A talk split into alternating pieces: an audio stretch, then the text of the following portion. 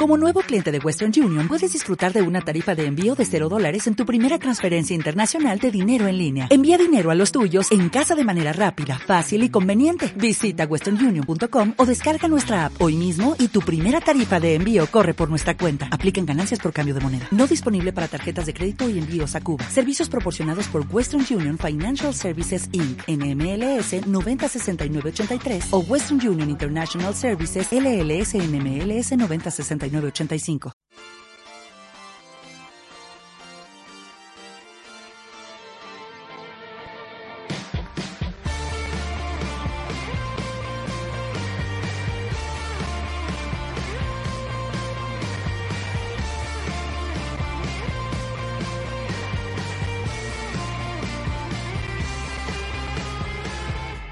Os doy la bienvenida a este tercer programa de Asalto Friki, un programa en el que yo, Diego Gismero, junto con mi compañero Miguel Ángel Fernández, al que en un momentito vamos a tener con nosotros, vamos a hablar de cine, series, anime y videojuegos. Y además, esa sección random que siempre nos trae Miguel. Miguel, ¿qué nos traes para hoy? Pues hoy os traigo, como me quedé la semana pasada con un poquito de gusanillo de idiomas, pues os traigo una aplicación para aprender idiomas. Y aparte os traigo un remake para anime. Ya os contaré cuál es. Vale, vale, me dejas con las ganas. Vamos a escuchar un poco de música y vamos con cine. Keep building all this time that I spent chasing all the ways that I keep losing you. And the truth is, you turn into someone else. You keep running like the sky is falling. I can whisper, I can yell, but I know, yeah, I know. I'm just talking to myself. Ooh, talking to myself. Ooh, talking to myself. Bueno, Miguel, ¿sabes de que el tema central de nuestro programa de hoy es los remakes? Sí, eh, nos hemos preparado unos buenos remakes. Sé que tú traes cine. Yo traigo cine, traigo buen cine. Además, traigo cine que yo creo que a algunas personas le pueden sorprender porque no sabían que esas películas podían ser remakes. Mira, sabes que ya sabes que vivimos en un mundo en el que se dice que Hollywood es la inagotable fuente de ideas. Sí. Pero quizás últimamente parece que está más seca. Realmente está en una pequeña crisis en la que normalmente lo que solemos ver es remakes, reboots, precuelas, secuelas e incluso spin-off de alguna saga. Pero eso no tampoco es sinónimo de que sea algo malo. Pero es verdad que muchas veces ya solo decir que es un remake nos echa para atrás, a lo mejor. Hombre, es que se han hecho demasiados remakes malos, así que es normal que, que la gente ya huya un poco de ellos. Es verdad. Pero fíjate, te voy a hablar hoy de remakes buenos. Vamos a hablar de buenos. Buenos remakes, cuéntame. ¿Tú sabes que Ben Hur es un remake?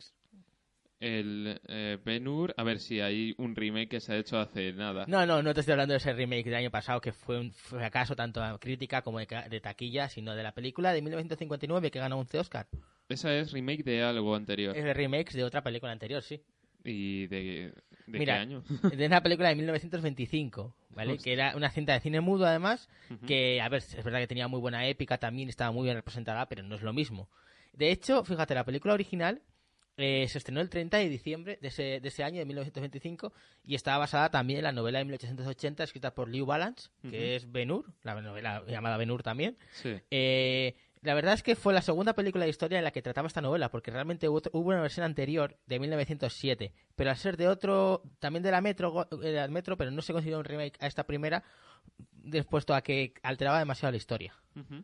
Entonces, digamos que es un tercer remake, la de 1907, 1925 y la de 1959, y luego la de 2010 que esa no cuenta. O sea, O sea, que fueron ahí, intentaron perfeccionarla y después Sí. dijeron, oye, vamos a sacar otra en lo... ¿Qué, qué año ha sido? ¿Este 2017 o 2016? 2016, dom- sí, no sé si fue este año o el año pasado, pero sí, sé que ha sido Sí. hace nada. Ha sido, sea, y creo que fue en Navidades pasadas. Decidieron cagarla, ¿no? Dijeron, Sí. tenemos esta que es buena, caguémosla. Pues sí, efectivamente. Porque fíjate, eh, además, eh, Ben Hur recibió tantas críticas positivas en su, en su estreno que llegaron a decir que era un drama humano muy inteligente y apasionante y que había poco en el cine con lo que comparar esa carrera de, carros que había, ya que Sí. tenía una acción increíble y además la forma en la que gra- grabaron tanto los caballos como los hombres con esas vistas panorámicas y ese sonido también utilizado en esa escena, la verdad es que, que, que motivó muchísimo y normal que tenga esas 11 Oscars que se los ganó, pero bien ganados, ¿eh? Sí, hombre, tenían un despliegue de medios increíble para la época, ¿no? Eh, unos decorados inmensos,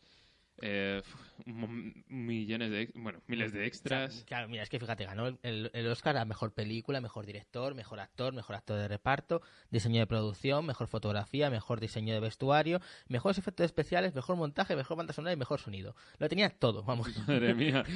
Quienes compitieran con ellos fue en plan de ya al quinto ya dijeron bueno ya se lo lleva este ya que más da poco tenían que hacer la verdad que sí. Pero mira te voy a contar una serie de curiosidades que seguro que no sabías. Cuéntame eh, Sabes que la Metro Goldwyn Mayer en ese momento andaba mal de dinero. Entonces, como andaba muy mal de dinero, tuvieron. Bueno, realmente andaban mal de dinero en parte porque tenían mucha lira, mucha lira italiana que tras la Segunda Guerra Mundial no se podía comercializar fuera con esa moneda.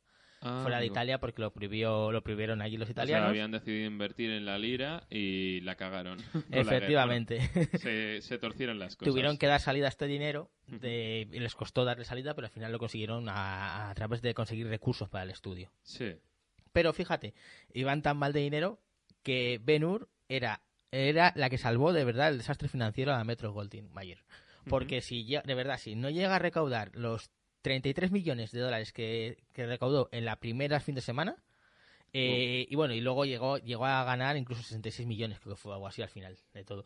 Que para esa época era muchísimo dinero. Es una pasta. Sí. de hecho, fue la, película que más dinero y más rápido recaudó en la taquilla de 1959.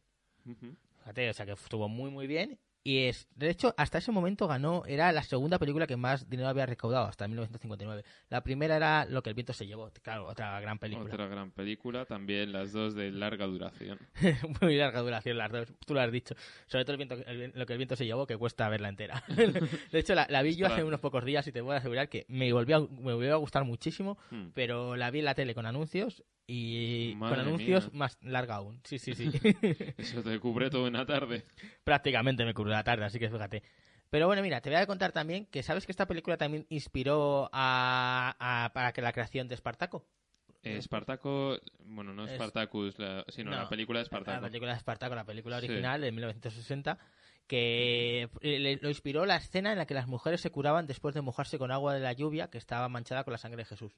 Ah, amigo. Eso fue la inspiración para Douglas, que fue el director, a hacer esta película de Spartacus un año después. Hombre, también en la serie esta de Spartacus, Sangre y Arena, eh, también estaba muy como la lluvia esta de sangre que tenían en su opening. Claro, es que hombre, la, serie viene ya después de la película. No, claro, obviamente, es muy reciente esa, sí, esa sí, Esa serie. De hecho es una buena serie, ¿eh? es una buena serie que a mí me gustó bastante. Hubo muchos problemas con la producción de esa serie por lo de su protagonista y las precuelas que tuvo y todo, pero bueno, la verdad es que merece, merece la pena la serie. Es una serie que son dos series o tres, al final no me acuerdo cuántas llegaron a ser. Sí, no, eh, a ver, es lo que pasa. Cuando tienes un buen material, si surge algo, hay veces que surgen nuevas oportunidades, eh, que es lo que ocurrió en esta. Si tienes a, gente buena en la producción y demás, eh, puedes desarrollar tramas eh, en paralelo, que es lo que pasó al final en esta pues serie. Fíjate, con lo que me estás diciendo de buen material, te voy a contar otra anécdota de la película de Ben Hur. Cuéntame. se rodó tanto material de la batalla naval que no se usó en ese momento, que luego, en, años después, en 1972, Charles Heston usó esas, esas escenas para la película de Marco Antonio y, Cleopatra. ¿Ah, sí? Sí. O sea, eh, rodaron tantísimo que aprovechan. Aprovechan, aprovecharon, sí. Pues sí que ganaron dinerito entonces con esas películas. Desde luego que le salió bien, le salió bien la jugada, desde luego que sí. Pero bueno, mira, ¿qué te parece si también hablamos un poquito de, de otra de estas películas que también son míticas? Cuéntame. Que es Valor de Ley. Valor de Ley. No sé si la conocerás, la recordarás. La, la original eh, de, de, 1969 eh, reportó un Oscar a John Wayne. ¿Vale? Pero realmente no era una película que fuese en ese momento novedosa, porque lo único novedoso que tenía realmente era el parche que tenía el protagonista. Sí. No sé si sabes por qué película te estoy diciendo. Es.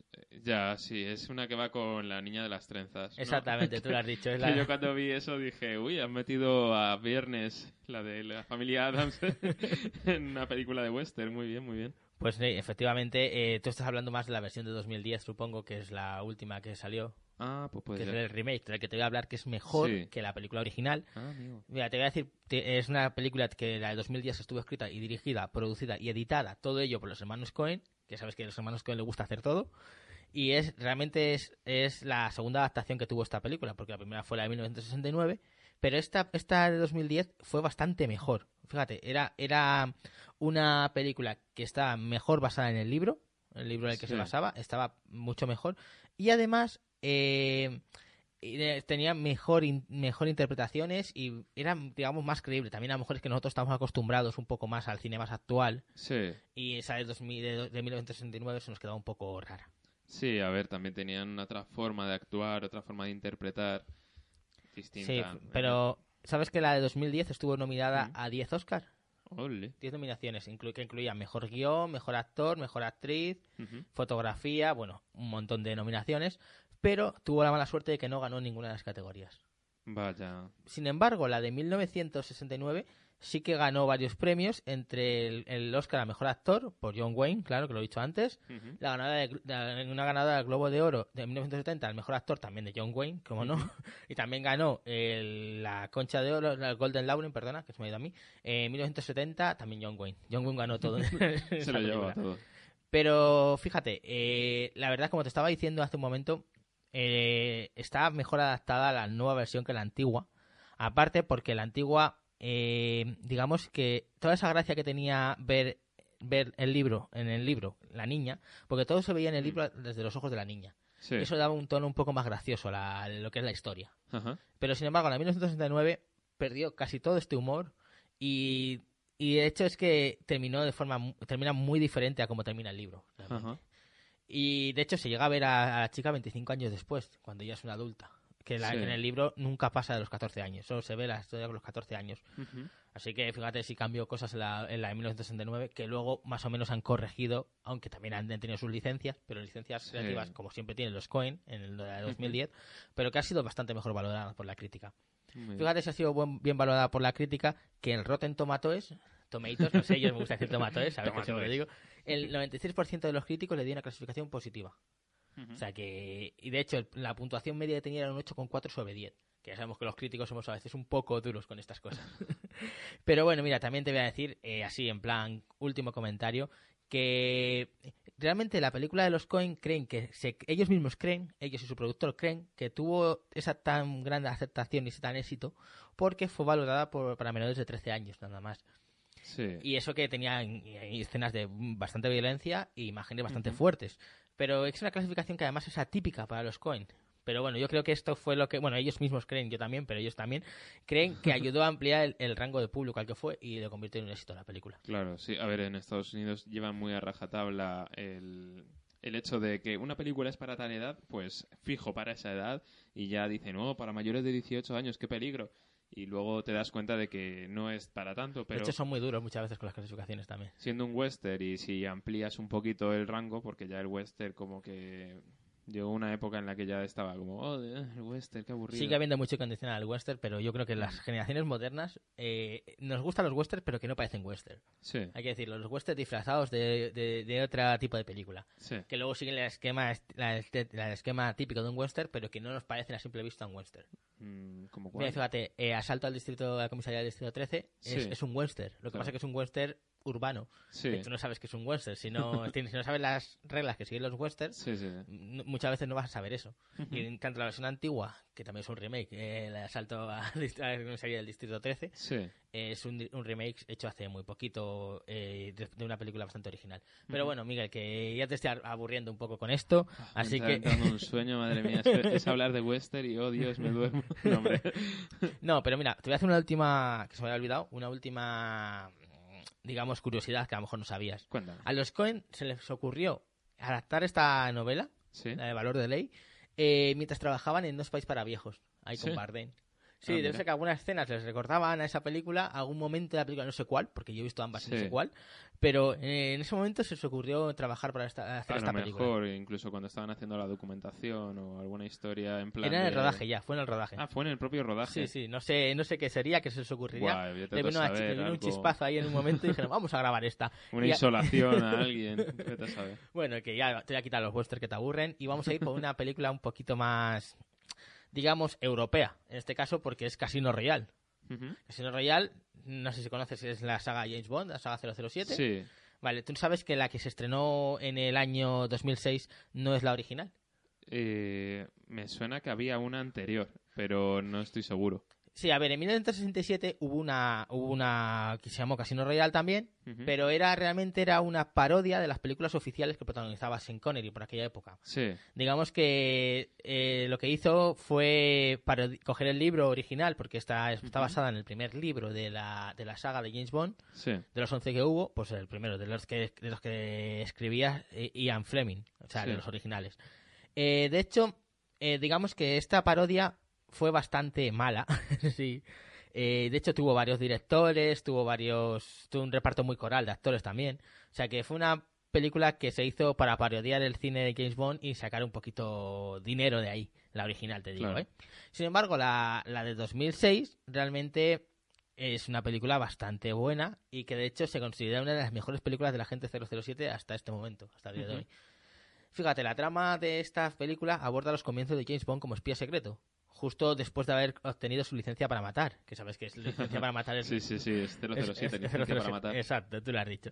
Pues digamos que eh, la historia, esta historia, que es el, el origen, muestra a un James Bond, pues digamos que más vulnerable, más humano, pero también un- con un con su rudeza e ingenio habituales, ¿sabes? Digamos que, que, que humaniza al personaje, como bien hemos dicho, humaniza al personaje y lo hace más cercano al público, que yo creo que esto es uno de los puntos a favor del- de la actuación de, Dan- de Dan- Daniel Craig en este en este Sí. esta saga, digamos. Que la gente en principio tampoco le gustaba mucho a Daniel Craig en ese No, papel. era exactamente, en le criticaron mucho. La crítica le, le tuvo que dar puntas positivas, pero anteriormente habían criticado mucho que, que Craig no encajaba con la imagen alta y morena, incluso cortés, que tienen los 007 que Fleming escribió. Sí, Pero fíjate, ha demostrado que puede hacerlo bastante bien. Es que más bien tiene una cara de portero de discoteca más que de caballero inglés.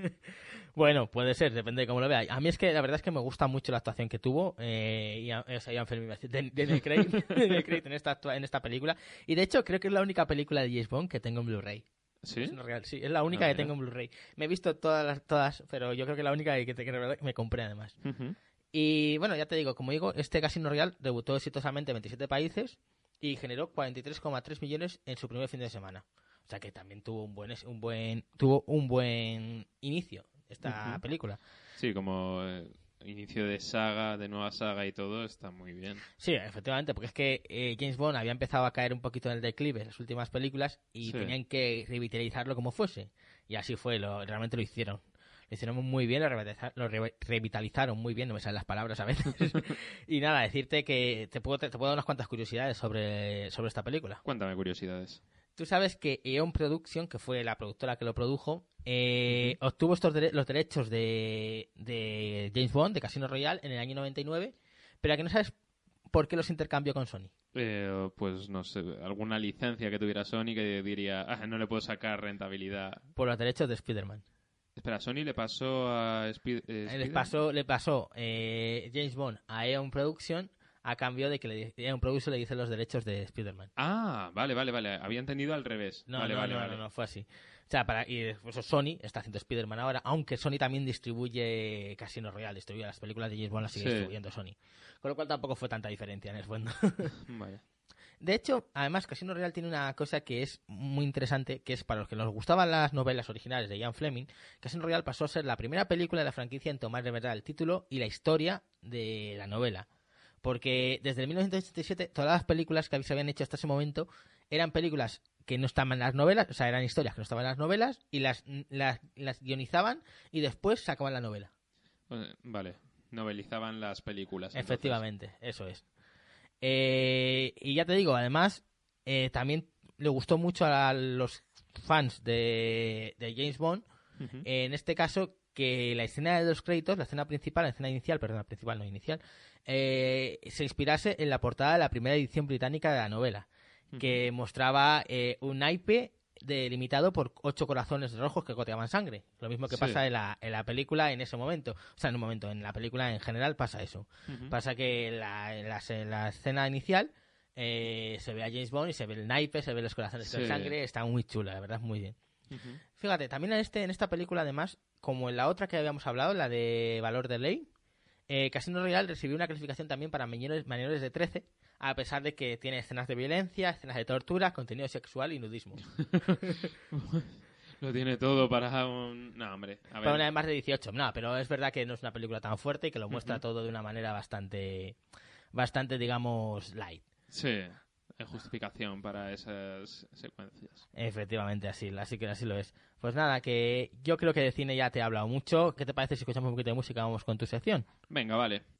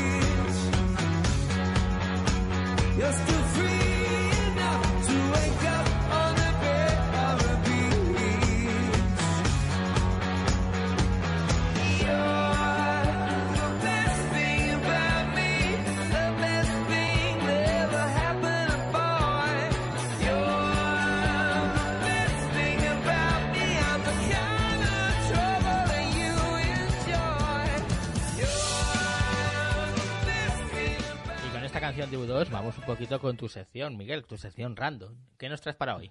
Hoy os traigo una aplicación que es parecida a un juego para aprender idiomas. Idiomas, interesante. Pero, ¿es una aplicación para móviles, para teléfonos, o sea, para Eh, sí. ordenadores o para qué? Sirve para todo. A ver, tenemos eh, la página web donde podemos aprender eh, también jugando. De hecho, es, son un poco diferentes. Bueno, para empezar, es, es Duolingo. No sé si has escuchado hablar de esa aplicación. Te he escuchado a ti hablar, pero yo no la conozco. Vale, es que, a ver, estoy un poco viciadillo. Eh, estoy intentando aprender inglés, que por supuesto, aunque me meta con tu pro- cómo pronuncias tomatoes, pero es una aplicación que, que está muy divertida. Eh, te plantea una serie de minijuegos para aprender inglés. Te construye las palabras, de... Pues eso. Sí, vamos, que te- lo que te hacen es juegos para, para aprender palabras, para aprender vocabulario, ¿no? Sobre todo. Sí, para... A ver, en un principio te hacen un examen de conocimiento. Es un examen breve de que no sé si durará ni cinco minutos, en el que tienes que escribir bien unas palabras, colocar bien unas palabras dentro de una oración, componer oraciones, para que sepas cómo va más o menos. Eh, Es un sistema que es bastante fácil eh, y tienes una, una subida de nivel, ¿vale? Tú vas jugando y vas subiendo los niveles. Eh, te dan, creo que era oro, bueno, corazones y demás, que puedes ir perdiendo y, de- y tal. Es, eh, está eh, curioso. Pero ¿qué idiomas permite aprender todo esto? Porque yo, que me has dicho inglés, pero a mí a inglés, por ejemplo, le manejo mejor, aunque lo pronuncie muy mal, lo manejo mejor, pero me gustaría saber qué más idiomas tiene esto. Eh, a ver, pues desde el castellano, ¿vale? Porque tenemos va- eh, varias opciones, por así decirlo, de aprender. Eh, tenemos eh, desde el inglés, eh, puedes aprender otros idiomas como por ejemplo el chino y demás. Pero desde el castellano eh, podemos aprender inglés, alemán, italiano, portugués. eh, pone la bandera por- de Brasil, no la de Portugal, por lo cual seguramente sea portugués Brasileño, brasileño. ¿no? Brasileño. Eh, también tenemos catalán, esperanto, que es un lenguaje planificado que se inventó precisamente para poder, para como una lengua de uso internacional.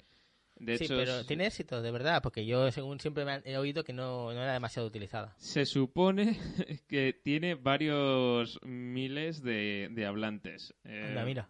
pero no sé, no conozco a nadie que sepa hablar esperanto. Eh, yo también me he metido para a ver si, si aprendo esperanto, pero bueno. Eh, una de las cosas que tiene esta, esta aplicación también es que te lanza unos recordatorios para que tú puedas meterte y siempre me está diciendo, oye, el esperanto te está esperando, ¿sabes?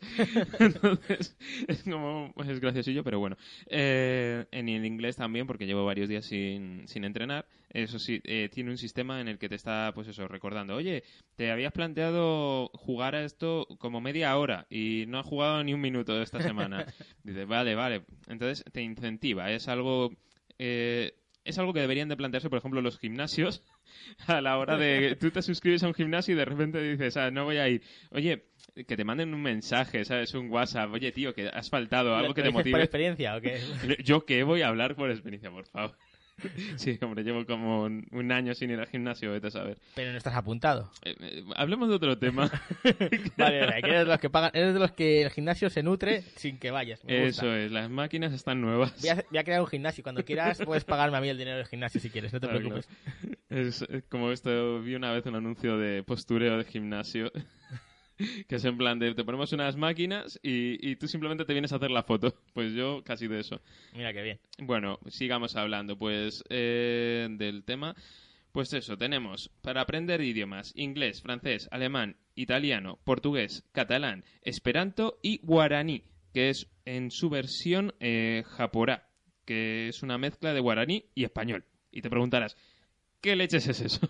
Japorá. Suena a Japón, más que otra cosa. Pues no, es un lenguaje de Sudamérica. El guaraní es un lenguaje hablado en las zonas de Centro-Suramérica, ¿vale? Te haces un poco a la idea de dónde Sí. estoy hablando, no es Centroamérica, No, no, sino es la en zona- Suramérica, en el cono sur, pues en, el, en la área central, Vale, vale. ¿vale? Lo que es Brasil y esa zona. Eh, sí, también toca Brasil. Eh, es lo que viene siendo Paraguay, desde donde es oficial, y fue de gran valor estratégico en una guerra que se llama la, Guerra de la Triple Alianza, que estaba conformada por el Imperio Brasileño, eh, República Argentina y Estado Oriental de- del Uruguay. En Paraguay, per- donde Paraguay perdió gran parte de su población, territorio, entre los años 1864 y 1870, en una disputa por el control de la cuenca del Plata. ¿Vale? Esto es que, como me puse a mirar a ver de dónde venía, pues ya te suelto todo esto. Vale, vale, ya, ya, ya entiendo. Es la, ya sé qué guerra es. Sí, y también estuvo en la guerra eh, del Chaco entre Bolivia y Paraguay, en la que la- en el que se disputaban, en el que se calcula que unos 90.000 muertos o de- de- divididos entre los dos bandos. ¿Vale? O sea, fue bastante cruenta la batalla y por lo que se lee, pues, eh, vamos, hubo problemas por malnutrición, por gente deshidratada, de enfermedades tropicales. ¿Y, y el idioma en estas guerras se utilizó para comunicarse o para que era como Sí. para comunicarse y que se entendiese, ¿no? ¿Cómo era? Eh, al parecer era para utilizarlo, eh, pues eso, para las comunicaciones y, y demás. Eh, por lo demás, ¿qué más contarte? Pues eso, eh, se supone que hubo unos 90.000, eh, 60.000 fueron víctimas en Boli- de Bolivia Ujú. y 30.000 víctimas de Paraguay, entre una gran cantidad de mutilados y heridos. Y esto sucedió en, en los años 1932 y 1935. O sea, ya en el siglo XX. Hmm. Pues eso, como te contaba, el guaraní es un idioma que se habla de forma, es una de las eh, lenguas oficiales de Paraguay. Eh, también se habla en Bolivia, que es una lengua también indígena, eh, y también se habla en ciertas regiones de Argentina y Brasil. Y según Wikipedia tiene 8 millones de hablantes. Justo te voy a preguntar cuántos hablantes tiene, porque 8 millones de verdad, wow. 8 millones de hablantes, eh, solo que por lo que se ve el guaraní puro eh, apenas se conserva. Es una, eh, por eso está lo del japorá. El japorá es la, ¿cómo se dice? Es la mezcla del guaraní y el español, ¿vale? Eh, y la versión que podéis aprender es la que viene con bandera de Paraguay. Me imagino que será el guaraní japorá de Paraguay. O sea, ya es un combo increíble. Perfecto. Pues nada, de verdad, Miguel, que yo me gustaría... Vamos a volver un poquito atrás en Duolingo, porque ya me has dicho que puedo aprender el guaraní. Pero a mí me gustaría Sí. saber si Duolingo tenemos que pagar o es gratuito. No, lo bueno que tiene esto es que es un sistema gratuito, tanto en la web como en la aplicación. También tienes eh, un acceso eh, premium, pero no sé exactamente qué es lo que ofrece ni nada, porque realmente si quieres aprender ahí en tus ratos libres. Yo, por ejemplo, lo utilizo muchas veces cuando voy en metro para ir al trabajo o cuando vuelvo del trabajo, pues me pongo ahí porque no... Pero es eh, importante llevar cascos, ¿no? Será para Sí, para es importante. Sí, es verdad que te estuve comentando que necesitaba los cascos para ello. Que, por cierto, los he perdido. Y... Si neces- alguien encuentra los cascos por el metro, avisadnos. Eso es, que nos pongan un, un- En nuestras redes sociales, que nos pongan un comentario. Que por cierto, vamos a recordar las redes sociales, ya que me has venido a decirlo, que es- Venga. mira, está tanto Facebook como en Facebook es arroba asalto friki podcast y podéis encontrarnos buscando en el buscador de Facebook arroba asalto friki podcast y luego en Twitter e Instagram es arroba asalto friki, a secas. Eso es. En las secas no se pone. sí, no vaya a ser. Eh, pues eso, eh, volviendo un poquito sobre el tema de Duolingo, aparte de la autopromo que te acabas de marcar, eh, pues tenemos eh, que desde, si sabéis inglés, por ejemplo, podréis acceder a idiomas como el japonés, del que os hemos hablado en los programas anteriores, coreano, ruso y un huevo más. Y ya si sabéis otro idioma, pues eso, podéis mirarlo y configurarlo, es muy fácil de O configurar. sea, la yo que, por ejemplo, inglés, en cuanto a escrito y, ha- y he hablado, leído, entiendo bastante, yo podría llegar a aprender hasta japonés, por lo que coreano incluso también. Sí, sí, si tú te atreves a jugarlo, es, eh, ya te digo, es muy divertido, es muy entretenido. Recordad llevar eh, Lo los auriculares para poder escuchar, porque ahí, ahí os marcan las pronunciaciones y demás, por lo cual está, está muy bien. Es una aplicación que encima que es gratis, pues oye, Pues mira, Entretiene. Miguel, te- la verdad que te agradezco muchísimo esto de Duolingo. ¿Tienes alguna cosilla más de hablando de este programa o pongo música y avanzamos? pues pon música y volvemos con el remake de anime que te, que te he traído. No, antes de anime vamos a hablar un poco de videojuegos. ¿Videojuegos? Venga, videojuegos va. luego vamos a anime.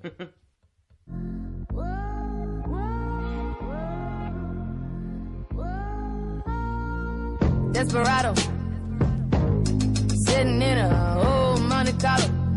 Man whose heart is hollow. Uh-huh. Take it easy. I'm not trying to go against it. Actually, I'm going with you. Gotta get up out of here and you will leave me behind. I know you won't cause we share common interest.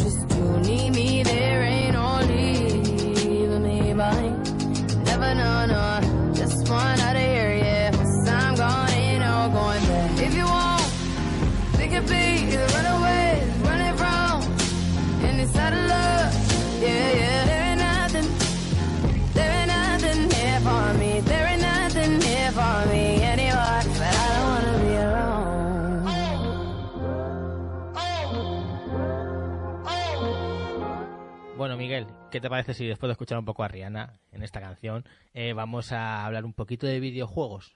Pero esta vez, fíjate, que me apetece hablarte de remakes que son innecesarios. Remake innecesario de videojuegos. Sí, a menos un par innecesarios, a lo mejor te diré alguno que es un, a mí me parece un poquito necesario, aunque los críticos dicen que no lo fue. Pero para mí sí que lo fue, ¿eh? hay que decirlo. Y mira, te voy a decir, eh, sabes que hay series que a mí me llaman desde la infancia. Una de ellas es Las Tortugas Ninja. Sí, Yo de pequeño me acuerdo que tenía todos los muñecos, jugaba muchísimo. Tengo la serie en VHS, me las compraba, mis padres los capítulos de la serie en VHS. sí, mis primos tenían un camión de... El tenía yo la, la, la- la- la camioneta, la tenía yo Sí. también, que se abría por arriba, por un lado. Era esa, genial. esa, era Y la divertidísima. tenía, la tenía. Y de hecho es que tenía tantas tortugas ninja que llegaba a tener hasta una tortuga ninja marinera, que era Oh. Michelangelo marinero. Yo las tenía, pero ¿sabes las figuritas estas de los soldaditos que, que salen en Toy Story? Sí. Pues eran tortugas ninja. Anda, mira. Qué bueno. Pues mira, eh, te voy a hablar, ya que he hablado de Tortugas Ninja, te voy a hablar de un remake que salió de Tortugas Ninja del juego Turtles in, in Time, que era el juego de las tortugas en el tiempo, aquí en español, en español era así, que salió el remake en el año 2009, para, tanto para Xbox 360 como para PlayStation 3. Sí. Y digamos que es un remake de un clásico que, que de un remake de un clásico de Konami, que este remake lo llevó a cabo Ubisoft. Se trata de, un beat en up. ¿Sabes lo que es esto de vas andando y vas peleando? Sí. por la- sí.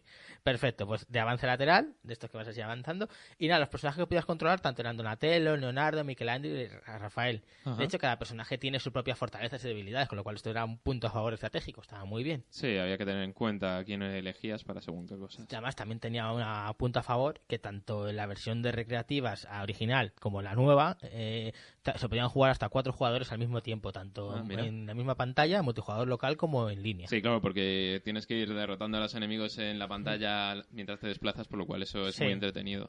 Mira, el argumento del juego era muy simple. Sí. El Redder había robado la Estatua de la Libertad y en ella estaba April O'Neil también. Oh, no, no puede ser. Y las tortugas ninja tenían, tenían que ir a recuperarla a través del tiempo. Ah, mira. Via- Sí. o sea, eh, eh, la roba a través del tiempo, eh, madre mía, pero... La roba y viaja en el tiempo. Muy bien. Así, se- así sí que dan da gusto, por favor, ir a robar. No, de hecho, es lo que es el juego original tuvo mucho éxito y la historia, a ver, date cuenta que era una historia basada en la serie de dibujos que había en esa época, Sí. en los cómics, porque si tú vas a los cómics sería muchísimo más adulto el juego, muchísimo más sangriento, pero no, está basada en la serie de dibujos que había en la época. Pues digamos, mira, eh, sabes que esta versión Resel, Reseled, como se llamó, a la versión mejorada de 2006, eh, fue 2009, perdona, eh, fue hecha gráficos completamente en 3D y además ahora los jugadores se podían desplazar dentro y fuera en, un escenario 3D real, que anteriormente era un 2D que ibas Sí. para adelante para atrás, pues aquí era, ya te podías mover más porque era un 3D. Claro. Eh, la secuencia de introducción también y del final fueron rediseñadas y se les dio un, un look tipo cómic, más que tipo de la serie de dibujos que Sí. antiguamente. Y además contaba nuevos modos como el de supervivencia o partida rápida, que bueno, que eran modos bastante sencillos y que no, no, no eran gran cosa, digamos. Sí, pequeños añadidos. Sí, fáciles de y lo único bueno que tuvo que fue en tablas de clasificación online, que podías clasificarte, ¿sabes? Como las recreativas, que también lo Ah, veías, la bien. pero online. Sí. Pues digamos, a ver, recibió críticas bastante mediocres este juego. Te voy a decir por qué. Porque era muy simple, poco rejugable y además tenía un sistema de control que era hiper simple, pero malo, malísimo. Yo Sí. tengo este juego en la Xbox 360. De hecho, lo tengo descargado en el año que salió y lo he tenido que dejar, no lo he podido borrar porque si lo borro no lo puedo volver a descargar porque Uy. desapareció de la Store. Porque Ubisoft perdió la- los derechos y no los renovó porque Sí. el juego era tan malo que normal que no lo renovase. Entonces se quedó ahí. Entonces yo lo tengo en la Xbox 360 como una obra de arte ahí. Ah, bien, bien. O sea, Y- ocupando disco. Sí, eh, mira, fíjate, el, el original salió en el 91, que no te he dicho nada. Pero, Ujú. eh, est- y estaba basado, como te he dicho antes, en la serie de televisión del 87, de las Sí. Tortugas Ninja, que nosotros recordamos de nuestra infancia. Eh, pero bueno, eh, sabes que eh, hay una serie de curiosidades que no te he contado. En este Ujú. caso, es que eh, en este juego, en el remake, las tortugas ninja se quedaban como una escena de, de Benny Hill a cámara rápida, porque a veces, a veces iban muy, iban demasiado rápido las tortugas. Sí. tenían una cosa rarísima el juego, te lo digo en serio. Cogían No. un power-up de correr. Sí. Ya te digo que sí. Eh, aun- otra curiosidad del juego es que la música, aunque fue, aunque fue actualizada, Ujú. el tema principal lo quitaron Quitaron el tema principal de las tortugas ninja. en, en esta, en este remake. Vaya. Sí. No, no era muy, muy... Luego también las voces. En Ujú. la original tenían, en el arcade, la versión arcade original, tenía las voces de las tortugas de la serie del año 87. Sí. Pues en esta la cambiaron por las de la serie de 2003. Las, las voces de las tortugas de 2003. Ah, mira. Aunque los diseños seguían pareciendo del 87. Pero bueno, el diseño de las tortugas. Claro, a ver, también era para atraer al público actual. Sí, digamos que sí. Y mira, esta es el- la curiosidad más grande que vas a encontrar. Aunque el juego original, sabes que salió también para una consola que fue la Super NES, eh, su remake solo salió para PlayStation y Xbox. O sea que en, en ninguna, ninguna consola de Nintendo recibió este remake. Anda, que. Pero fíjate, eh, lo, lo peor de este remake que hicieron es que todas las, las fases adicionales que se crearon para Super Nintendo no se, no se crearon en el remake, no se metieron en el remake. Anda. O sea que la selección de Super Nintendo tiene más fases y te vas a pasar mejor. Perfecto, entonces. Luego que sí. Bueno, pero mira, otro. Mira, yo que voy a cambiar un poquito de tema, ¿vale? Por otro de esos juegos que todos recordamos, yo creo al menos yo, que es Flashback. Flashback. Sí, un juego que el original salió en el año 92 y es una aventura de acción y plataformas. Sí. Y en el 2013 hubo un, re- un remake para la PC, Xbox y PlayStation 3. Ujú. ¿Vale? Con el gráficos argumento del juego. actualizados, ¿no? ¿Qué? Con gráficos Sí, actualizados. gráficos actualizados. Seguía siendo 2D, pero los gráficos estaban actualizados, bastante actualizados, la verdad. Pero bueno, mira, eh, el argumento del juego realmente es muy simple. Es que un joven llamado Conrad, que mientras está realizando la tesis doctoral, eh, se da cuenta de que hay extraterrestres en la Tierra. Oh, qué Eh, a- sorpresa. A, él le encarcelan y escapa, escapa de la cárcel y tiene que, que viajar al planeta de los extraterrestres Sí. a por ellos. A... ¿Qué, qué clase de argumento es ese?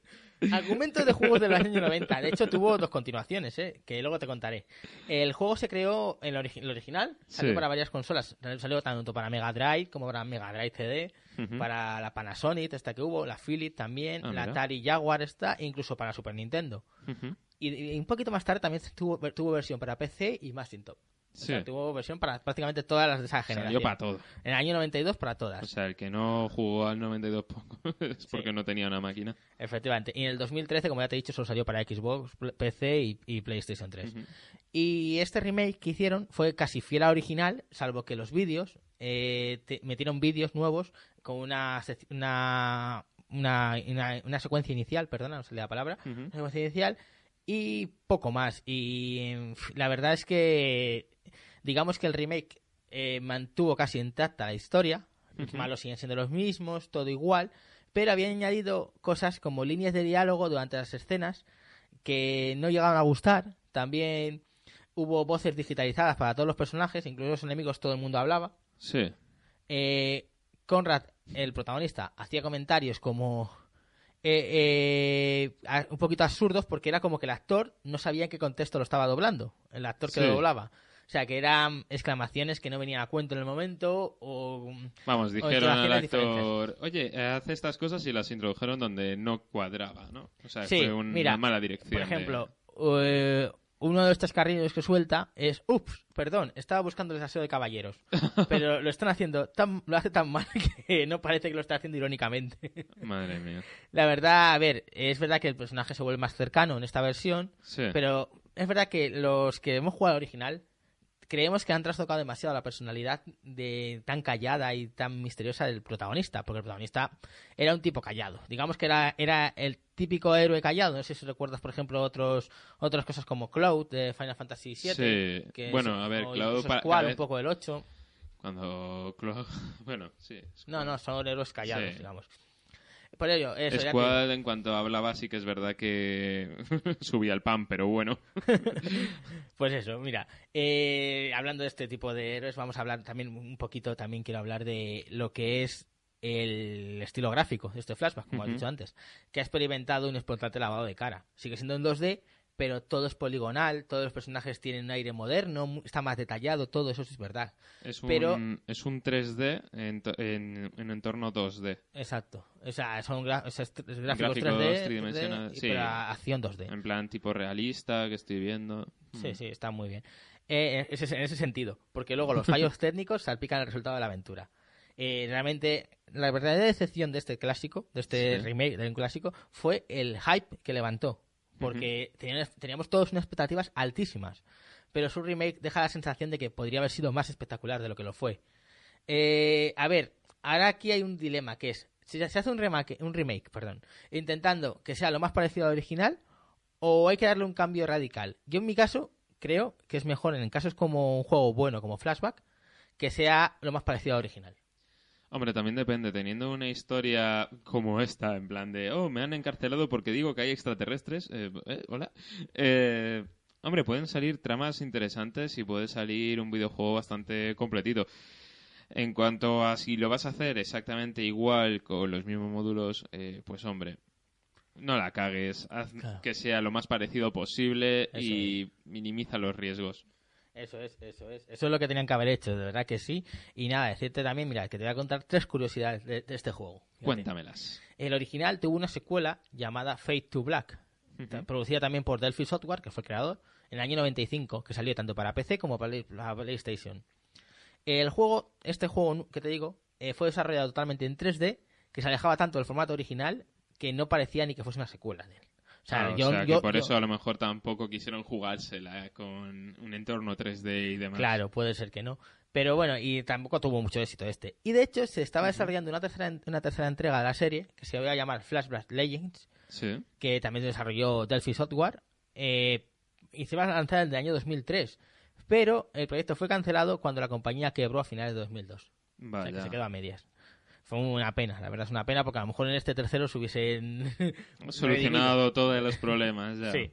Y nada, lo que te digo que el remake, lo bueno que tiene es que incluye el juego original, lo cual es todo un detallazo para los que somos así nostálgicos como yo. Ah, bien, eso está guay. Eh, por lo que he visto en... ¿Cómo se llama este? Bueno, hay un juego en la Nintendo Shop que no sé si sabes, es un príncipe que se convierte en un dragón y demás. No sé si sabes cuál es. No, ya, ya te hablaré de él. Que también puedes cambiar los gráficos. Es muy divertido. Ah, mira qué bien. Pero bueno, mira, eh, ya que estamos hablando de cosas más divertidas, eh, yo quiero acabar un, po- un poquito de buen sabor de boca esta sección. Porque vamos a ver, eh, vamos a hablar de un remake que, aunque realmente no era muy necesario, permitía a los jugadores de Nintendo acercarse a la saga Metal Gear Solid. Sí, efectivamente, vamos a hablar de Metal Gear Solid de Twin Snake. Que The Twin Snake es un videojuego de acción y sigilo que se, se hizo en el año 2004 para la consola GameCube de Nintendo. Hmm. Twin Snake, en español Serpientes Ge- Ge- Gemelas, es un remake del videojuego Metal Gear Solid de PlayStation, el del año 98. Y presenta mejoras gráficas sobre la versión original, eh, nuevas escenas cinematográficas, eh, que además eh, las habilidades y el sistema de juego introducidos en el Metal Gear Solid 2. Ujú. O sea, realmente es un muy buen juego que se supo actualizar a la- lo que pedía la siguiente generación de consolas y con esos gráficos que estaba todo el mundo deseando tener en este primer juego. El problema que a lo mejor no era, un- no era tan necesario de- debido a que habían pasado solo 6 años del original. Sí. Pero bueno, mira, el argumento del juego trata sobre Solid Snake, Solid Snake, un agente secreto del gobierno estadounidense que esté retirado, pero que le llaman de vuelta para infiltrarse en un depósito de armas nucleares en Alaska.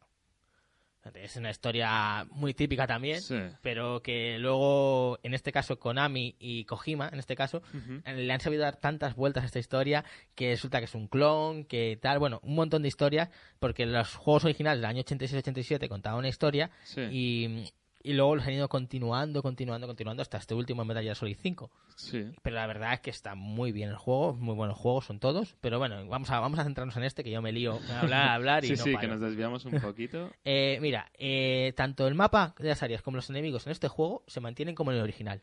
Hmm. Igual, lo que pasa que el juego cambia un poco porque ahora permite disparar en modo primera persona, que en el de PlayStation 1 no se podía. Y además los enemigos han mejorado su inteligencia artificial. También en esta versión mejoraron la inteligencia artificial, como he dicho, pudiéndose comunicar entre ellos y encima detectando mejor en los enemigos de manera más rápida y más inteligente con una vista y un oído mejorados. Mira. A ver, este Metal Gear Solid también recibió excelentes críticas Hmm. y le recibió de hecho un, un 85 en, Meta- en Metacritic, que ya es bastante.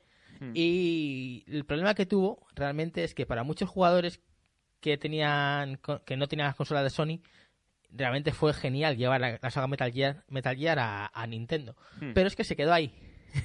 no continuó esta saga. Solo, solo tuvo, eh, como a modo de curiosidad te cuento, que Snake estuvo en Super Smash Bros. Brawl y también estuvo en, Metal, en Metal Gear Solid 3, salió para 3DS. Ujú. Pero no ha habido más juegos de Metal Gear para Nintendo de momento. Esperemos Bueno, que, A ver qué pasa que- con la Switch. que recapaciten y que en Switch nos tengan más Metal Gear Solid, que merece la pena.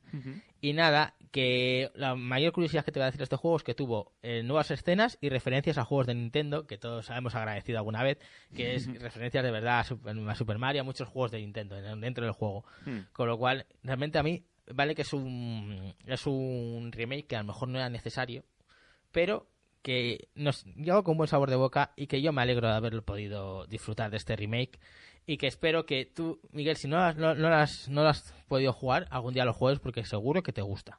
No, Te la lo puedo verdad es que asegurar. no los, no los he jugado por eso, porque soy más de, de consolas de Nintendo. Pues como eres más de Nintendo, espero que... Yo tengo, el, yo tengo el de la 3DS, así que si quieres te lo dejo y le echas Perfecto. un- unas partidillas. Bueno, hasta aquí mi sección, porque me puedo interna- tener aquí toda la vida hablando de remakes, pero yo creo Bueno, que... cuéntame- yo- pero cuéntame un momento, ¿qué tal te ha parecido el, el último, el que te el que tienes, el del 5? El 5. Sí. El 5, la historia de la primera parte me gusta. La segunda parte es que tiene como dos partes, ¿vale? Sí. Este, tiene como dos partes. La segunda parte, el problema que tiene es que es un mundo abierto. Entonces se me hace raro jugar a un Metal Gear con mundo abierto. Vaya, sí, suena, suena extraño. Pero eh, luego es chulo. Luego una vez que lo juegas es bastante chulo. Lo único que es adaptarte a un nuevo sistema de juego, por decirlo de una manera. Así que Sí. yo también te lo recomiendo el 5, pero eso sí, habiéndote hecho la saga anterior entera, porque es que si no, eh, son historias que aunque son independientes, todas continúan y todas tienen que ver Sí. una con otra.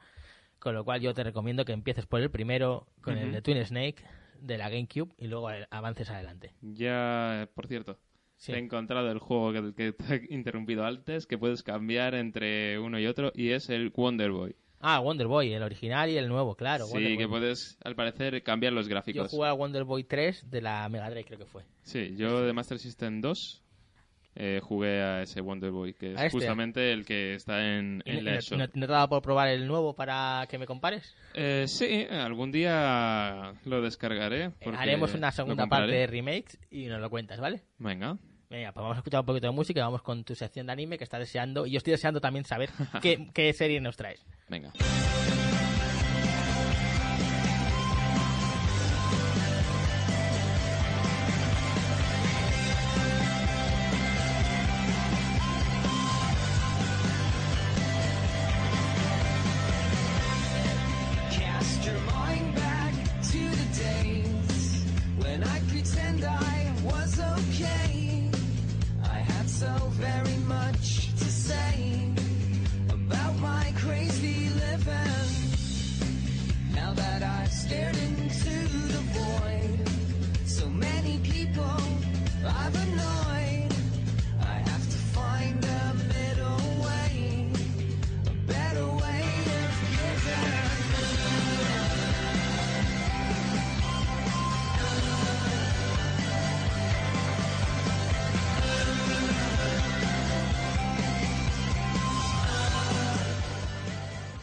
Bueno, Miguel, estábamos escuchando un poquito de placebo, pero yo creo que lo mejor es ya que nos desveles por fin qué, qué serie qué serie remakes de anime nos traes. Vale, si te digo que te castigaré en nombre del amor y la justicia, ¿te viene un nombre a la memoria? Eh, ¿No es el nombre de la luna? Sailor Moon, ¿no? Y de la luna, sí, no me acuerdo muy bien. me he visto ya las dos versiones que hay, pero sí, te vengo a hablar de Sailor Moon. Sailor Moon, una serie que yo vi de niño y que de hecho tengo una gran amiga a la que le voy a Sí. mandar un saludo, que es Nerea, que le encanta Sailor Moon y que tiene todo lo que pueda de Sailor Moon y más, ella lo tiene. Así Madre que un saludo, Nerea, que sé que nos está escuchando. Teníamos que haber traído a Nerea aquí para que hablase ella en lugar de yo, pero bueno, no otro día la traemos para que nos corrija lo que tú nos digas que esté mal. Que no, Oh, Dios que mío. no. yo haciendo algo mal, madre mía. Bueno, Pues nada, Sailor Moon es, está basada, bueno, es un manga de estilo Shoujo, que es el manga en el que nos cuentan las historias de chicas jóvenes, sus problemas y demás con ficción y demás, ¿vale? sí, lo, lo habitual, de los mangas que El es de chicas. Sí, es el denominado manga de chicas que, bueno, De chicas no quiere decir que sea para chicas solo. sí, es en plan de que trata el tema de alguna chica jovencita y tal, y suelen tener unas temáticas por ahí, por ahí. ¿Y este de qué va? Pues este va de una muchacha que de la noche a la mañana tiene que salir todas las noches a luchar contra el crimen, ¿vale? Una superheroína, vamos. Sí, en nombre del amor y la justicia, porque una gata le ha dado un cacharrillo para maquearse el uniforme del Insti. Y nada, simplemente con que le pongan un par de lucecitas, bueno, lucecitas, que le pongan unas cosas que brillan, pues parece que hace que nadie más la reconozca. Y nada, pues eso, tiene que luchar eh, contra, contra los malos. Hay unos malos que son vienen del espacio para intentar invadir, coger la energía de los humanos y traer a la vuelta a una reina del mal o algo por el estilo. o sea, me estás hablando de lo que es Sailor Moon, la, saga original, Sí, Eh, y el remake. el remake Crystal, ¿no? Crystal. Eso Vale. es, sí, el manga. Te estoy hablando un poquito de qué va toda la historia. Vale, pero estás hablando solo de lo que es la primera temporada de la serie. ¿no? Sí, estamos hablando de la primera. Vale, vale, vale, porque cada vez cambian, cada temporada cambian los enemigos y, y yo recuerdo que unos venían del espacio, otros venían Mm. del inframundo, sé que era un poco raro, no recuerdo muy bien todo, pero sé que los, eh, al final todo tenía que ver con el espacio, porque claro, son las guerreras del espacio. es Sí, se supone Sailor que tienen Moon, ahí... eh, Mercurio, Júpiter, Marte y Venus, creo que eran las protagonistas. Mm, sí, creo que sí que eran hasta ahí. Aún me acuerdo, aún me acuerdo. De hecho, a mí la que me gustaba era la de Mercurio, no sé por qué era como la inteligente del grupo. A mí Venus. No sé por qué, pero era Venus. Vale, vale, cuéntame, cuéntame más. También, no sé. Eh, es que también tenía un gato que hablaba también. Ya, que, eh, que de hecho sé que se llama Luna, como mi perra. No, yo me refiero a- al otro, que no me acuerdo cómo se llama Ah, el gato. dices Artemis. Artemis. Pues me sé hasta los nombres. Yo, eh, tantos años, pero aún, me- aún me recuerdo. Otro que debía haberse hecho esta sección en lugar de... No, no, ya no, no la tengo tan fresca como tú, seguro. Pues nada, resulta que eso pues se transforma con el poder de la luna, del prisma lunar creo que es, eh, pues se transforma y ya nadie la reconoce. eh, esto sorprende, ¿vale? Porque luego tenemos a un personaje, a Sudeo Mask, que también va disfrazado y tal, y él, él, él sí la reconoce. Su dedo más es en lo que en español llamaban el guerrero enmascarado. El guerrero enmascarado, el que tiraba la florecilla, no sé si os Vale, sí, acordaréis. sí, sí, sí, me acuerdo. Vale, pues tiraba la florecilla en el, en el anime original, tiraba una florecilla, aparecía y, oh, ha venido el Sudeo Mask, el, bueno, el héroe enmascarado. Sí, en el remake no lo hace, lo de la florecilla. Y en el remake no lo hace. Es una cosa que, de hecho, eh, ni siquiera estaba en el manga. Ah, fue una cosa que metieron en la serie. Metieron por ahí en la serie y, bueno, no sé, hay, hay cosillas ahí que, que han cambiado por lo que estaba viendo. Eh, pues eso. Y poco más que, que contarte. Sailor Moon fue publicada entre 1992 a 1997 en la revista Nagayoshi. ¿Y sabes qué otros eh, manga publicaba Nagayoshi por aquel entonces? Bueno, Ya, por aquel. eh, yo de... no lo sé, pero espero que se- según que me cuentas, seguro que van a ser mangas que conozco o que son buenos. Pues, por ejemplo, otro, otro que te gusta que es Cat Captor Sakura. Ah, mira, que de hecho van a hacer el remake ahora a principios de 2018 sale... sa- No, el remake no, sale la- creo que es una continuación. Sí. Eh, que no es nada de Subasa Resolver. No, no, no, es una continuación de, de, de lo que es Card Captor Sakura, Ajá. no de su spin-off después. Pues eso, eh, aparte de esto, ¿vale? Sailor Moon también tuvo una serie animada en los mismos años, recordemos, 1992 a 1997 por Toei Animation. Y venga, misma pregunta, dime alguna serie de la Toei. Dragon Ball. Venga. No, me- no me acuerdo de más ahora mismo, pero sé que Dragon Ball es de Toei. Digimon, Digimon también. Ah, no lo sabía, no me acordaba. muchos otros. Prácticamente, bueno, hay muchísimas cosas que nos llegan. Sí, de España. muchísimas. Eh, bueno, pues el manga, De hecho, ahora que está hablando de Toei, me acabo de acordar de una noticia de que Saint Seiya ¿sí? va a hacerlo, va a hacer una nueva versión Ajá. Netflix con Toei. Oh, O sea, para este año que viene también, para 2018. muy bien, muy bien. Pues la veremos. La veremos, la veremos. Saint Pues- Seiya, los caballeros Zodiaco en español, por si acaso. Pues nada, eh, volviendo un poquito sobre el manga, el manga tuvo 52 capítulos recopilados en 18 tomos y la primera serie tuvo eh, 200 capítulos. Hay dos capítulos en varias temporadas, claro, que además cambiaban el nombre. En Japón Sí. cambiaban el nombre por cada temporada. Y la nueva serie eh, de anime cuenta con 39 capítulos divididos en tres temporadas emitidos eh, entre 2014 a 2015. Eh, metidas en...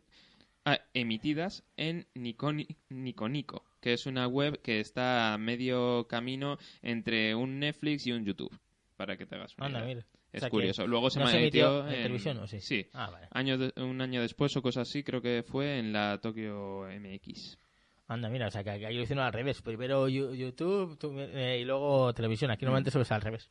Pues nada, eh, también voy a contaros un poquito de curiosidades acerca de todo esto. La creadora se llama Naoko eh, Te... esp- espera que lo miro. Naoko Takeuchi, creo que es. Takeuchi, sí, Naoko Takeuchi. Es que es un poco difícil sí, también. sí. Eh, fue su creadora eh, cuando tenía solo 25 años, ahora tiene 50 y es licenciada en química farmacéutica. ¿Vale? De pensar que iba a ser astróloga.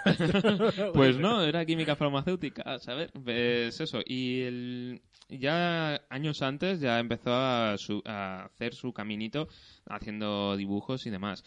Eh, ha escrito varios mangas, es ilustradora eh, y la creadora de varias canciones eh, incluidas en la, ves, en la banda sonora original de Sailor Moon, De la serie original. de la serie Anda, original. era ella la creadora y todo. Qué bueno, Sí. no lo sabía. Eh, como, como curiosidad extra, ¿vale? Esto no tendría por qué saberlo nadie, pero está casada con Yoshihiro Taga, Tagai, Taga- Togaji. Togaji. Ese. Yoshihiro Togaji, que es el creador de Hunter x Hunter y Yu Yu Hakusho. Yu Yu Hakusho es una serie que me gustó muchísimo, así que me alegro de estar casada con él. Pues que sepas que, que sí, que están y juntos. Hunter x Hunter es una serie que nunca acaba. Así que el día que la acabe, hablamos. Venga. Eh, siguiendo con curiosidades de Sailor Moon, eh, nació tras la publicación un año antes, en el año 1991, del manga Codename Wa Sailor V, eh, que, para que todo el mundo lo sepa, es eh, Sa- Sailor U, eh, Venus. Sí, ¿vale? Pues sacó el, eh, esa eh, one shot, ¿vale? Eh, como se les conoce. Bueno, creo que fueron dos tomos. Eh, no, este Bueno. en principio sacó uno para, Ah, vale, un para la revista. Luego ya me imagino que haría alguna cosilla Ah, más. vale, es que yo creo- recuerdo, no recuerdo Mm. mal, creo que eran dos tomos. Ah, la serie completa al final de Sailor V fueron dos tomos, creo. Sí. Pues Toei Animation quería hacer un anime eh, por el éxito de Sailor V que, se, que fuese publicado eh, simultáneamente eh, con la serie. O sea, la serie y el manga que fueran publicándose pues eso, uno detrás de otro. El editor de, del manga lo que le dijo a ella fue a esta mujer, le dijo, oye, ¿por qué no coges y le pones esos uniform- un- uniformes de marinerita de instituto? La idea le gustó y creó a Sailor Moon. ¿vale? Ah, y por eso luego más adelante pones Meta Sailor V para reflotar la serie. No, no, no. eh, simplemente eh, querían que la estética fuera de chicas de instituto y demás. Sailor V, si te fijas, el uniforme que lleva en un inicio No es de tampoco es de instituto. Ah, vale. No Era un poquito diferente. Eh, Entonces le Es dijeron, que creo que "Lleva ella, esto". ella no iba al instituto. Creo que ella era actriz, algo de eso. Si no recuerdo mal. Es que hace mucho que vi la serie. Pero era algo de eso. No, no, No. lo sé, no me acuerdo. no me acuerdo. ahora. Bueno, vale, ya me contarás. Porque no- sé por qué me ha recordado a mí que era actriz. No recuerdo 100%. Pues eso, los lectores del manga y quienes vean el anime seguramente se dieron cuenta que tienen varias diferencias, eh, como que la guerrera Mercurio sal- no salía hasta el capítulo 12 12 del anime. del anime. El original. En este. el manga, al parecer, sale en el capítulo En- 2 en el 2 y sale. demás. Va todo mucho más ahí. Entonces, 20 años después, ¿vale? Remontándonos ya a 2016, eh, 14. 2014 a 2016, eh, pues la Toei quiso hacer un homenaje al trabajo de Naoko Takeu- Takeuchi, eh, del trabajo enorme que hizo con los manga, haciéndolo lo más simultáneamente posible. Claro. Eh, así que decidieron hacer todo este remake. Ah, y este, este remake solo está basado en el manga, entonces. No tiene nada de añadidos. Eh, tiene es más fiel al manga. Va, de hecho, eh, tiene una ventaja que es que va mucho más al grano eh, que los otros. O sea, piensa que el volumen de 200 capítulos a 30 y algo, pues 39, imagínate. Sí, a 39. Ujú. Pues imagínate, hay, hay una gran diferencia, van muchísimo más al grano, es, son tramas mucho más rápidas. De hecho, yo me estaba viendo, eh, para poder hacer esto, me estuve viendo los dos anime y realmente el primero es un poquito más cansino. Es verdad que las expresiones que pone Guni eh, son... o Bunny sea, España. Sí, Usagi, Moon, Usagi, Usagi. Eh, son mucho más caricaturescas, le salen corazoncitos, eh, llora de formas así. Entonces, eh, pierde un poquito de esa gracia infantil que tenía la otra.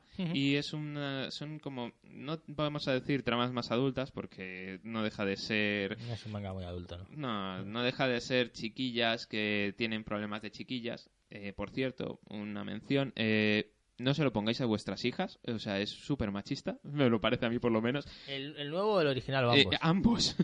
Sí, a ver, es que digamos que es una serie de los 90. Japón, además, es un poco machista en esas cosas. sí, tiene, tiene esas cosillas. Como que, por ejemplo, si Lord Júpiter, su deseo eh, sea ser una buena esposa. Mm, Pero, ¿por qué? Es verdad que es algo típico de la cultura japonesa, la verdad. Sí, quieren ser buenas esposas, pero ¿y qué más? Es Tienen que ser algo más, sí, sí. Claro, eh, hombre, quiere ser buena. eh, Yo, o sea, como objetivo, quiero ser buena persona. Venga, vale.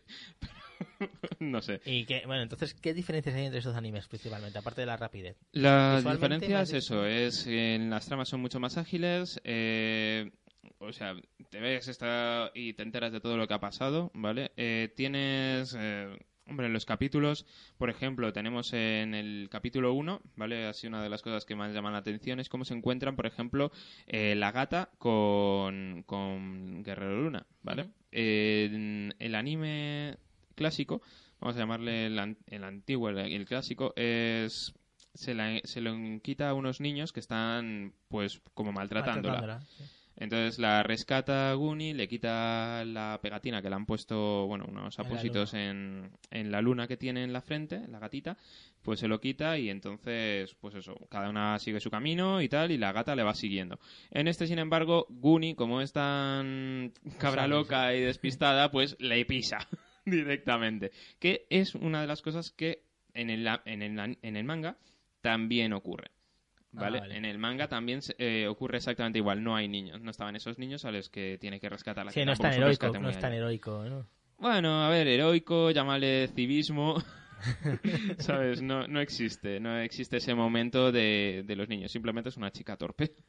Que es lo que le pasa a Guerrero Luna, que es muy torpe. Tiene unas situaciones bastante Y graciosas. aparte de estos cambios en el guion, en cuanto al dibujo y eso, ¿qué tal es? En cuanto al dibujo, eh, todos son mejoras, excepto que son, mm, para mi gusto, demasiado alargados. Eh, son muy finitos.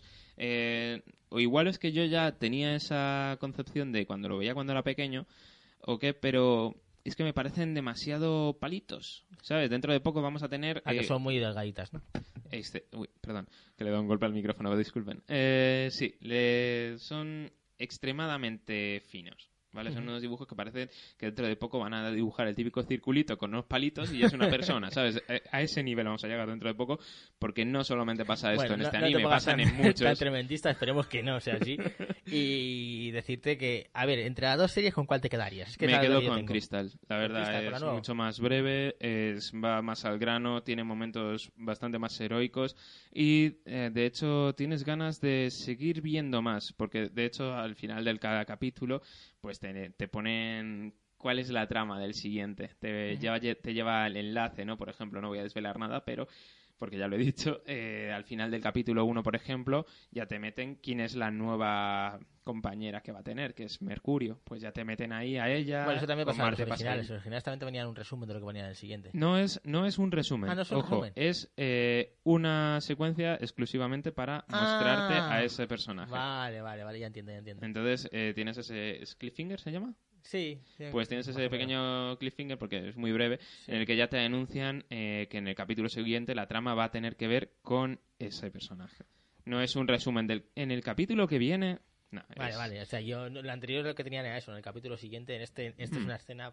Me gusta, me gusta, una escena exclusiva. No, Sí, que ver. están, Es está está, ¿Sabes lo que está pasa? Que mi amiga Nerea, como ya te he dicho antes, es muy fan de Sailor Moon. Y Pues muy que no fan escuche de- esto porque me va a original. poner a parir. Muy fan del original y no quiere ver el Crystal. Está negada a ver el Crystal. Así que le voy a recomendar que nos escuche, a ver si No, se anima a ver está- Crystal. Está muy bien. Eh, a ver, no vas a encontrar eh, muchas cosas de las que pasaban en el primero, pero en las partes importantes sí que están. Y de hecho yo, en cuanto pueda, volveré a continuar viéndola, a menos que tenga que hacer cosas, porque me he quedado ahí con la presentación de Sailor V y quién es y demás. Entonces tengo que continuar viéndola. Pues bueno, Miguel, pues te vamos a dejar que continúes viéndola. ¿Y qué te parece si acabamos nuestro podcast aquí hoy? ¿O tienes algo más que decirnos? Pues poco más, que lo bueno que tiene es que no tiene relleno. Eso es lo bueno. Es lo bueno. Vale, pues ya está, nos quedamos con algo bueno, vamos a acabar hoy bien, vamos a acabar bien. ¿Y qué te parece si acabamos con una sorpresita? ¿Qué te parece si te pongo la canción de Sailor Moon para acabar? la canción de Sailor Moon, venga, va. Vamos a escucharla y muchas gracias por escucharnos una vez más.